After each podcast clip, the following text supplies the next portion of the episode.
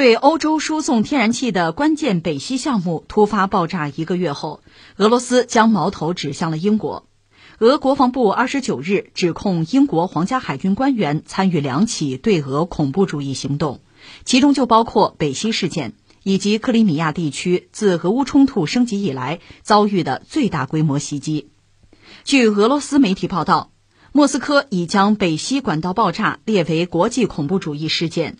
俄罗斯国防部二十九日发布声明称，根据已获得的信息。英国皇家海军代表参与策划、组织和实施了2022年9月26日波罗的海的恐怖主义行动，导致北溪一和北溪二输气管道发生爆炸。呃，这个消息怎么说呢？既是意料之中，又有点出人意料。为什么？我一样一样来分析啊。第一个呢，呃，普京之前就说过，就破坏北溪一号、二号这人啊，我告诉你是盎格鲁撒克逊人。应该是在九月二十六号，就是北溪一号、二号管线同时发生爆炸嘛，遭到攻击了，所以大家都判断这就是人为的，这就有人搞破坏，这不可能是纯天然的行为。而且我们知道北溪一号、二号这个管线要四处爆炸，所以它肯定是人为的。关键是这谁干的？那我们作为围观群众，这个事儿哈都有自己的猜测。但是呢，我想，那我们做媒体嘛，作为一个负责任的媒体，你得有足够的依据、有证据，你才能指控某个人。你不能说我猜是谁谁啊，那你猜错了呢，对吧？而且我不是讲这事儿确实有相当大的难度。第一个，能做这个事儿的就不多，敢做这个事儿的就不多，因为它必然会带来一系列复杂的后果啊。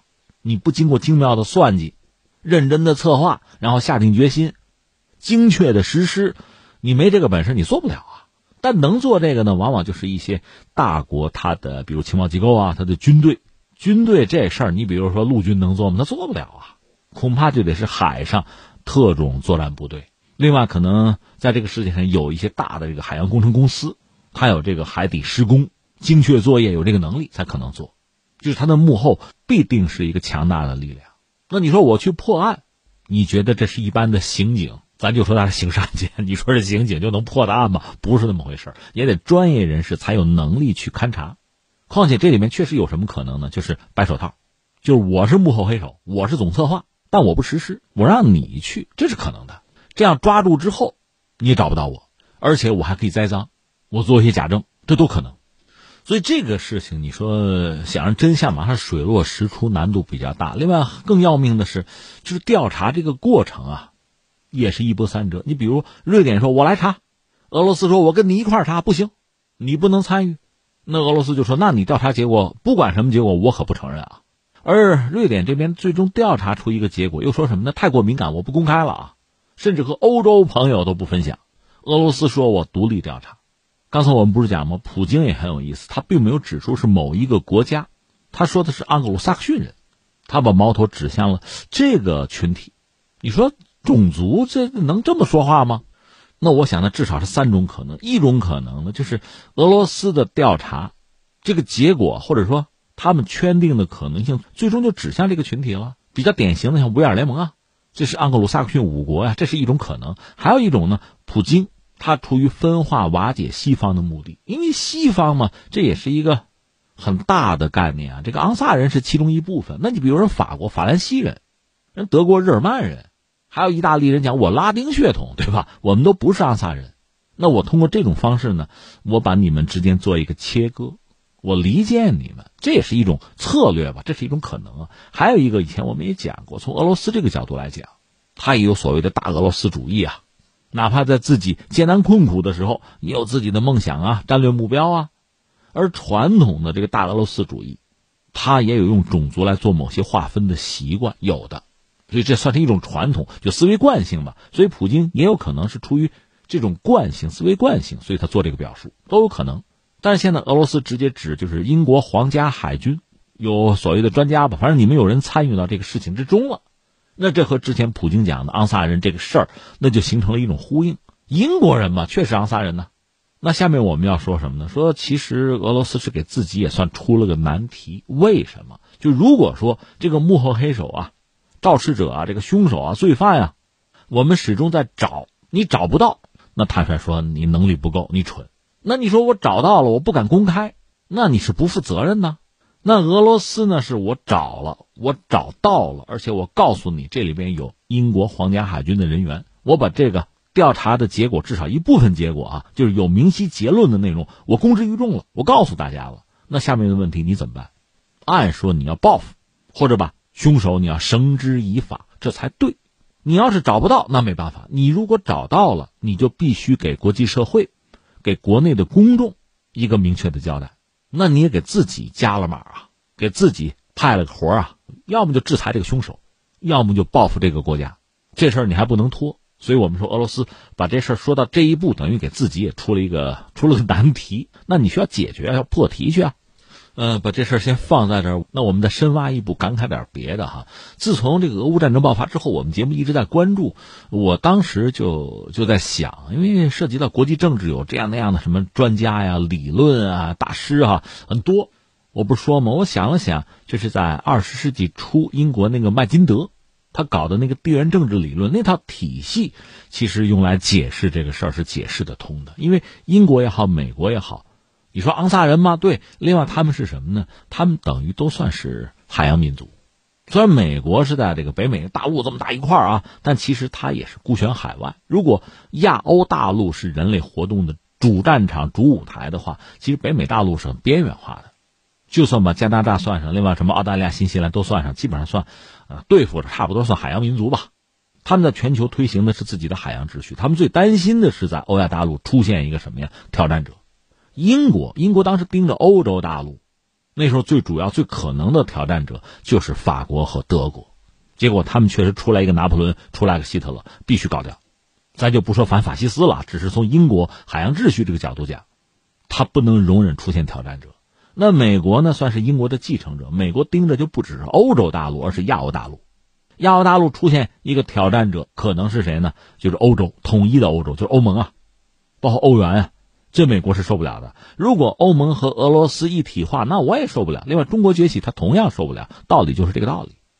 所以到这个时候，哪怕说在西方，我们就说西方，实际上你表面上讲，似乎西方整体啊，我们说对中国态度并不好。但你想，西方本身也是一个很复杂的一个群体，这里边彼此的矛盾也相当之大。我们就说欧盟的诞生，其实何其艰难啊！欧盟怎么能诞生？一个是法德的和解。都是欧洲大陆国家，以前是拼的你死我活的，都要做欧洲大陆的盟主啊。但是你仔细想，你做什么盟主啊？真正不想让你们崛起的是英国人，是美国人。所以最后，法国、德国尽释前嫌吧，相互拥抱吧，这是欧共体的开端。最后就是欧盟，欧盟其实就是欧洲嘛。现在是二十七国凑在一起，你要整个看，那是发达经济体啊，人们富裕啊。现在闹能源危机啊，对。但你仔细想，在欧盟内部其实也有非常多的矛盾。我说的还不是后来加入的，像波兰啊、捷克呀、什么匈牙利啊这帮中东欧国家，说的还不是这个啊，就是在之前，其实欧盟之所以能够诞生，它最核心的就是德法一条心。德国有强大的经济、强大的制造业，法国在欧洲也是个大国，只要他们俩一条心，这事儿能做成，但也不容易。它毕竟不是一个国家，你看我们中国是一个国家，我们也曾经有老少边穷地区有啊，那我们可以扶贫啊，我们一块奔小康啊，这是我们能做的。在欧洲其实不是这样，在欧盟内部哈，它最核心的就是德国，坚挺的马克啊，坚挺的制造业，而且真的欧盟统一了货币，那意味着什么呢？德国叫强者易强啊，有很多相对小的国家也有自己的制造业，本来吃一口就够。出口如果说遇点麻烦吧，我货币贬个值就行了。现在都用欧元，你想贬贬不成了。欧洲它的核心是德国，德国的制造业，德国的经济实际上把大多数欧洲的资源都吸到自己身上去了。强者易强嘛。英国其实也加入过欧盟，是想谋利，但是最后呢，他脱欧。现在说脱欧似乎不是一个很聪明的策略，是吧？他也没办法。表面上看有什么难民问题之类的，实际上是在欧盟内部，它不是核心了，它的利益是要被吸走的，它不能接受的，它宁可脱欧啊！就这个斗争始终是很激烈的，这点我们要看清楚。那俄乌战争难道没有打醒欧洲人吗？打不醒还动不醒吗？这就不说了。就是北溪管线遭到攻击，瑞典人看来是知道了真相，但他不敢说。其他欧洲国家就看不到真相吗？我们就说德国，包括法国就看不到真相吗？未必吧。所以你联系最近，这不是十一月四号，这舒尔茨德国总理说要访华，他代表团不少人呢，德国最主要的十二个企业领袖，据说上百个企业报名，说是以防疫哈作为一个理由，一个是别那么长时间，哎，别都来，因为德国毕竟是西方国家的成员吧，树大招风啊，和中国走得太近，舒尔茨受到的压力会非常大，这没什么不可理解的啊，但是德国似乎。在这个问题上，彻底从根本上违拗了美国人的意志。为什么他们那么喜欢中国？与其这么说，倒不如说美国彻底伤了他们，不是伤了心啊，是伤了身呐。所以你看，英国也换了新首相，苏纳克上台，那他跟着美国人跑的几率应该说非常大。说到底，人家是昂萨人，人家是一条心，是同样的海洋秩序。而欧洲大陆这些国家，最主要的像法国、德国。甚至还可以算上西班牙、意大利啊，他们和英国人想的恐怕就没法一样。其实啊，他们和谁想的逐渐接近啊？和沙特、和那个王储小萨勒曼想的应该是越来越接近。是什么呢？就是我要活。你说那普京呢？普京想什么呢？包括俄乌战争到底怎么打起来的哈？我们现在看是这个样子，就是世界发展到今天，就一个一个经济体，它只有强大才能存活。中国是个典型的例子，对外部市场我们从来都很热心、很看重，但是我们唯有一个强大的内部的市场，我们有内循环，这才是真正的底气、底牌。所以，作为一个经济体，还是要把自己做大。人家美国也不小啊，那你再看俄罗斯和欧洲啊，欧洲其实一个发达的经济体，现在欧盟二十七国呀，但是它不够团结，或者说整合，遇到很大的困扰，倒是有了欧元区了。但是你真要把什么财政政策什么彻底统一，真正的搞欧债难度比较大。美国就受不了，你那样搞的话会冲击我的，美国会拦着会搅和的。另外，俄罗斯呢？俄罗斯地盘最大，土地广袤，但它人口又有限。它最主要的城市，沙俄时候是莫斯科、圣彼得堡，现在还是这两个地方嘛。所以，俄罗斯真正要复兴，白俄罗斯，白俄罗斯还差一点，乌克兰就他们凑在一起是很关键的。那么资源啊、人口啊、市场啊，这才能凑齐。这恐怕是普京的心思。其实欧洲人搞欧盟不也是这个逻辑吗？说到这儿哈，就我们这个小话题，最后我就想起前两天，就我们聊到俄罗斯那个大思想家杜金，他女儿杜金娜刚刚遇刺身亡。就杜金和一个中国学者叫王文吧，有一个对话，倒是挺耐人寻味的。给我印象比较深的就是杜金说过一句话，他说呢。说俄罗斯和西方啊，或许可以理解彼此，但是双方不能共存，这是由地缘政治结构决定的，耐人寻味吧。